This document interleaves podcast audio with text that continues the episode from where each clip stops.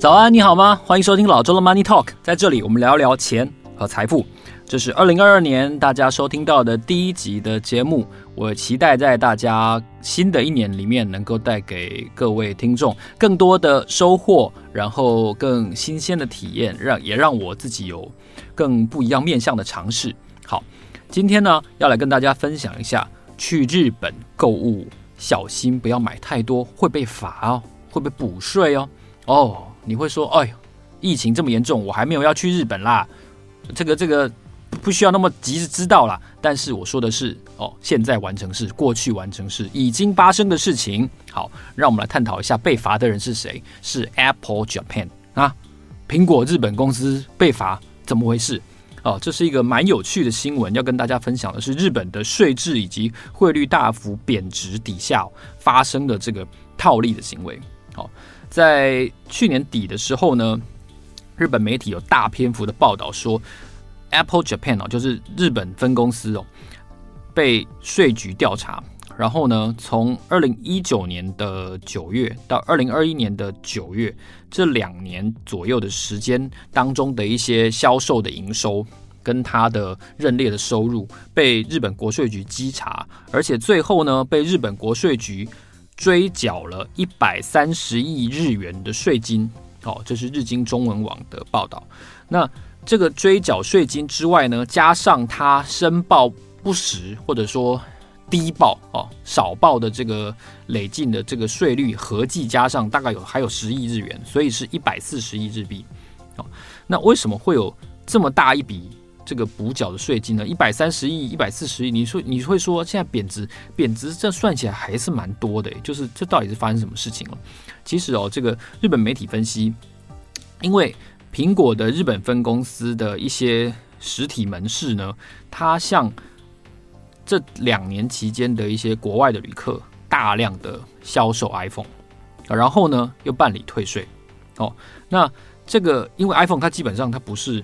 不是地区性的产品嘛？这个规格大都是相通的，哦，所以这个日本的营业税哦，就是他们当地叫做消费税，营业税日本税率现在是百分之十，哦，在这个百分之十底下，想要卖到国外去的这些人，在疫情期间冒着这个染疫的风险来到了日本呢，然后就收购了不少的这个 iPhone。那 iPhone 你会说，因为它价钱蛮贵的，那他如果一次买好几台？其实你可以感觉得到，这大概不会是自用，对不对？但是这些门市的销售人员似乎采取了一个漠视的态度，或者说是默许哦，导致这些 iPhone 以不正常的数量从日本流向了国外。哦，这也导致日本的这个国税局进行稽查。那结果就是说，日本的苹果呢，在今年的六月份已经主动喊停了。免税销售 iPhone 这件事情哦，那这个这个事情呢，也反映出在日本在日日元的贬值底下，其实它有一个相当大的一个套利空间。那你会说，哦啊，全世界二零二二年所有的货币对美元都是贬值啊，那为什么为什么不去台湾哦？为什么不去土耳其？土耳其贬得更夸张，为什么不去土耳其买 iPhone 去去国外卖呢？哦，哈尼。土耳其的 iPhone 数量多还是日本的 iPhone 数量多，对不对？当然是日本数量多嘛，对不对？所以这个问题才会发生在日本嘛。而且而且日本日元的货币的贬值的幅度也不小哦哦，所以这个问题其实是是很显著的。那我想跟大家探讨几个重点哦。第一，为什么会发生这个现象？我稍微归纳跟整理了一下，我发现哦，其实这是退税机制不一样造成的一个显著的漏洞。哦，我在很多年前去过巴黎。那我们都知道，在欧洲买精品比在台湾便宜嘛，因为它可以退税，对不对？哦，那巴黎或者说整个欧洲，它的退税的规定跟跟这个认定的资格是什么呢？我就查询了之后，我分享给大家听。现在这个在以法国为例哦，这个退税的资格是什么？退税资格就是说，你不能是欧盟境内的居民或者是公民。哦，然后第二，你不能是这个。十六岁以下的一个无行为能力人。然后呢，第三个，这个退税者呢，他在欧盟期间停留的天数不能够多于六个月。哦，都换句话说，他不能够是欧盟的税务居民了。哦，那这样子的规定底下，当然每个每个欧盟的所在的国家，它能够退多少，其实它规定是不一样的。但是有一件事情是共通的，就是说消费日之后的三个月就不能再申请这一件商品的退税。换句话说，假设你一月一号在巴黎买了一台 iPhone，那你的三月三十一号以前如果没有办理退税的话，你就不能帮这台 iPhone 办退税。好，那同样以法国为例的话，在法国连续三天买超过一百欧元的东西，在同一家店，或者是当天买超过一百欧元的东西，你就可以退税。哦，那你可以先拿退税单哦，不需要等到第三天再去拿。那这些这些店家呢，其实它都有退税的表格可以让你填写，但是限制以欧以这个法国来说，它的限制就是说，同样的商品你不能买超过十五件。哦，举例来说，铂金包你不能买十五颗哦。当然了，铂金包你连买的一颗都买不到了哈、哦。这个是 这是很困难的一件事情。听说听说听说我我跟我跟我我听韵芬姐讲的，夏韵芬夏韵芬姐听说啊，如果是女性同胞的话，有一个撇步，但是不保证每次都能成功。就是你走进去，然后你要非常抱歉的跟他说，今天是我的生日，你可不可以？卖我一颗铂金包，我听说女生这一招比较容易成功，我不知道。如果有女性同胞要去要去逛那个爱马仕的话，大家可以试试看。有成功的话，欢迎那个上传 Instagram，然后 tag 我哈，然后让我长一下见识哈，因为我都没有看过铂金包哈，我这个乡下粗鄙人。好，然后好，然后这个回到回到这原来的话题，就是还有就是你要退税的商品必须是你自用。你不是商业用途的采购，你必须要确认这件事情，表格上要打勾。然后呢，旅游性质的商品，而不是在欧洲停留期间使用。换句话说，你这个标签不能撕掉，收据也要留着。好，然后还有一些不包括在退税范围内的这个商品。那以法国来说，退税金额平均是退百分之十二。如果你用现金的话，是退百分之十点八。那你如果刷卡的话呢，大概需要几周的作业时间。哦，现金退税最多一千欧元，这是法国的规定。但是我们看到日本的规定呢？日本规定第一个，你在你在药妆店这些是需要是需要这个收据的嘛？好，然后也还有购物商品本身，然后你还需要护照嘛？那相对来说，你在店家现场你就可以办退税了，对不对？那同样的是非日本。住在者哦，就是非日本非日本居民才是适用退税的制度，而且一样的是，你停留日本不超过六个月，你才可以适用这个规定。好，那你在结账的时候，通常你可以直接收这个免税的价格，就是比如说像药妆店，你去买那个 EVE 啊，哦，像去买一些维他命啊这些东西的话，你可以直接收的是外国人的这个免税的价格，或者说你先在前面的柜台依照日本国内的。含税的价格去付钱，然后呢，你再到后面或者是楼上的这个退税柜台去退现金，哦，那可能会收一些些手续费在某些特定的通路上面。那退税的价格就是在日本的话呢，是单笔五千日元以上，这是是可以退税的，然后那当然你一定要带护照了哈。那还有就是药妆店的东西，你买了之后你会封起来哦，不管你的唐吉诃德啦，或者是什么大国药妆啊，或者是什么什么松本清啊，都会是用那个那个自粘胶带封起来的。然后日本机场是不接受外部消费的退税，这点跟欧洲就是不一样的。哦，所以我要跟大家分享的就是，日本之所以发生这种严重的套利的事件呢，它其实就是来自于整个。交易机制的不同，退税认定关键这个节点的不同，导致这个消费税的逃税呢，成为一个很显著的一个现象。有多显著呢？前一阵子还有一个非常夸张的一个新闻，就是说，每日新闻跟产经新闻都有报道哦，说在在二零二二年底的时候哦，有一批七个中国大陆籍的旅客。他们在接受税务调查的时候被发现说，他们是拿观光签来到日本。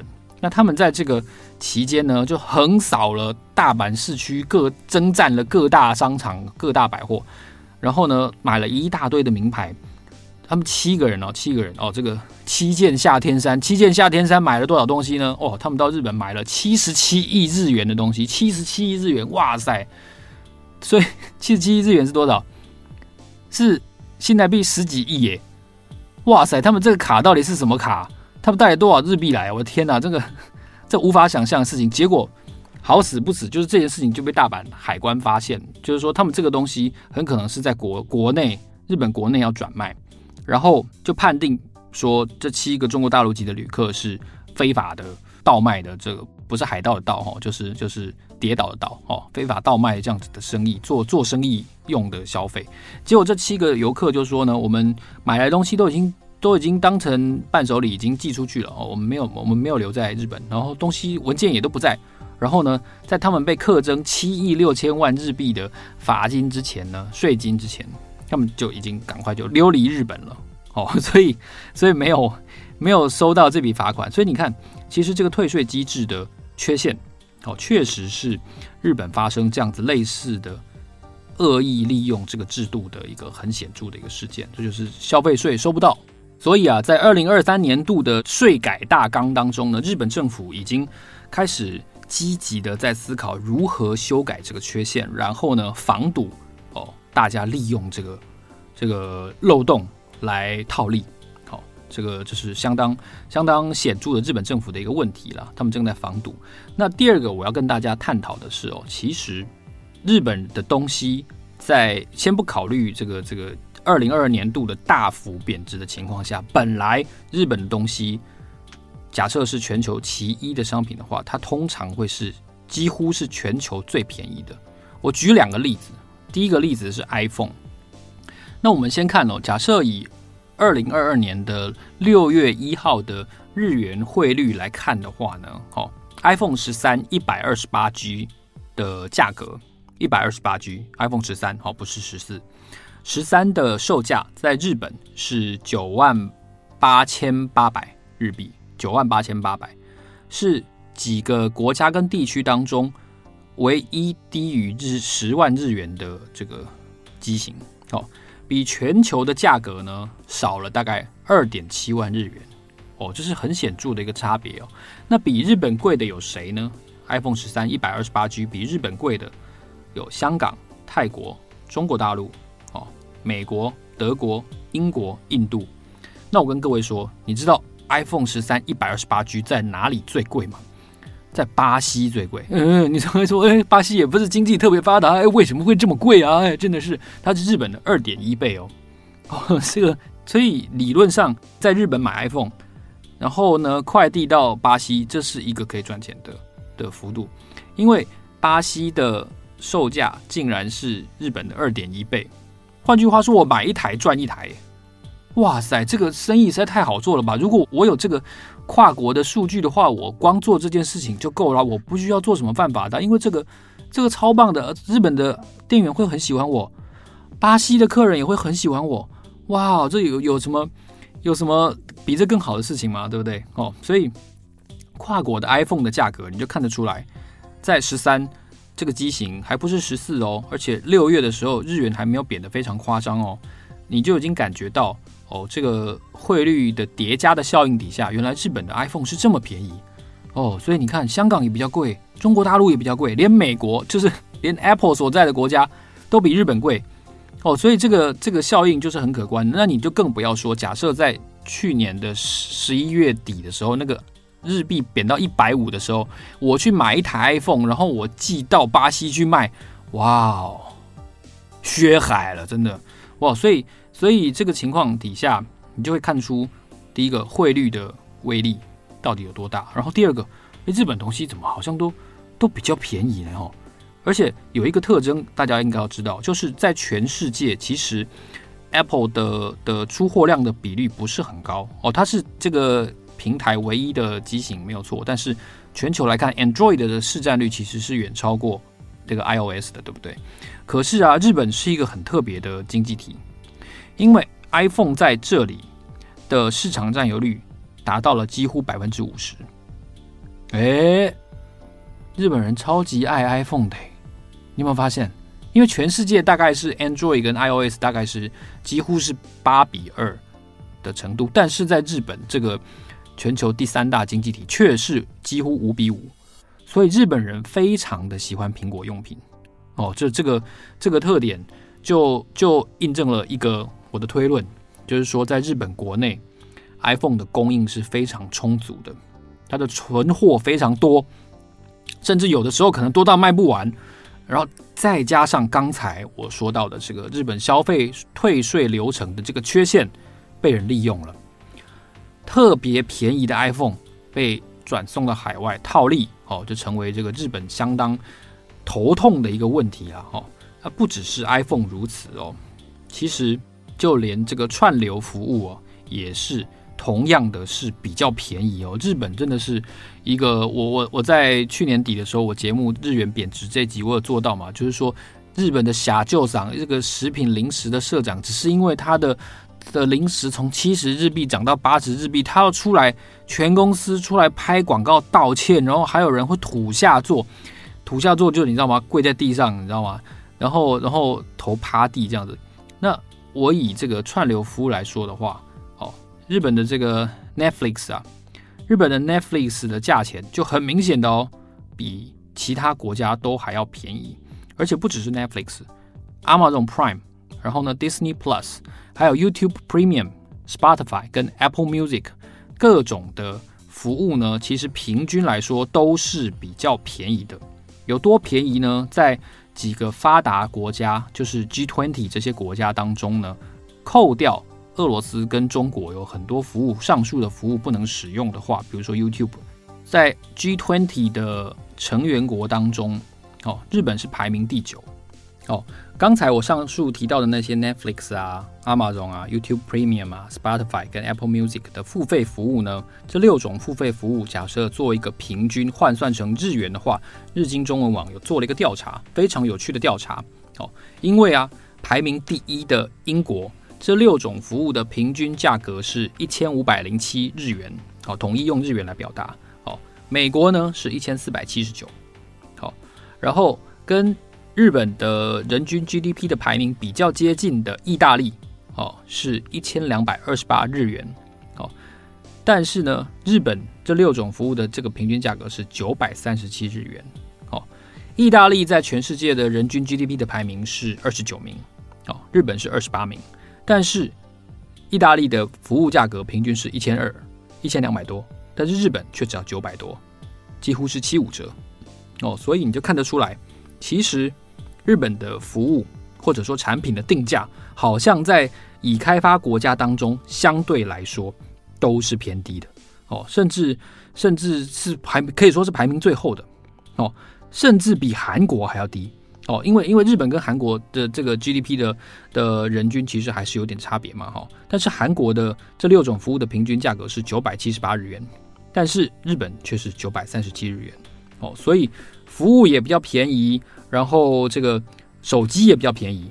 哦，就连英国经济学人的这个杂志，他也调查过巨无霸指数，哦，就是大麦克指数。大麦克指数呢，日本也比较低哦。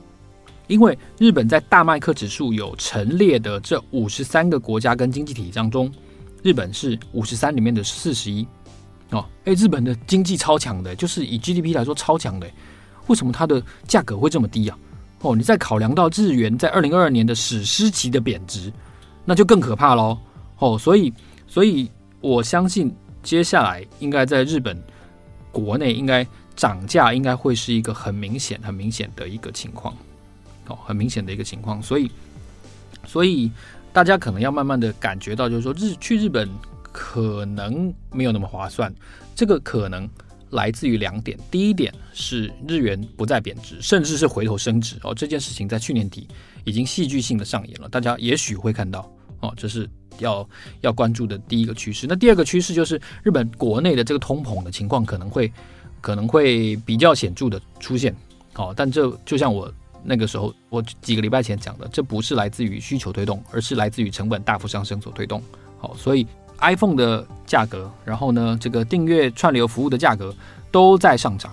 哦，然后呢，苹果的这个日本分公司呢，因为被利用来逃税，所以又 又被罚，又被又被追税了。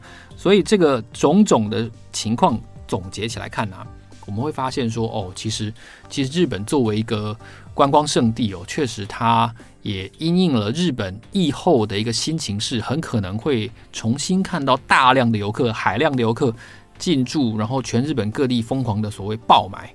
哦，这个爆买底下，日本要如何政府要收到更多的钱？这件事情可能是我们在二零二三年会看到的一个新的改变。好，如果你喜欢这集节目的话呢，欢迎你在 Apple Podcast 给我们按五颗星，让我们知道怎样的商业新闻是你喜欢关注的对象。然后记得给我们一个评论，让我知道你很喜欢我的节目。好，老周的 Money Talk，让我们下期见，谢谢，拜拜。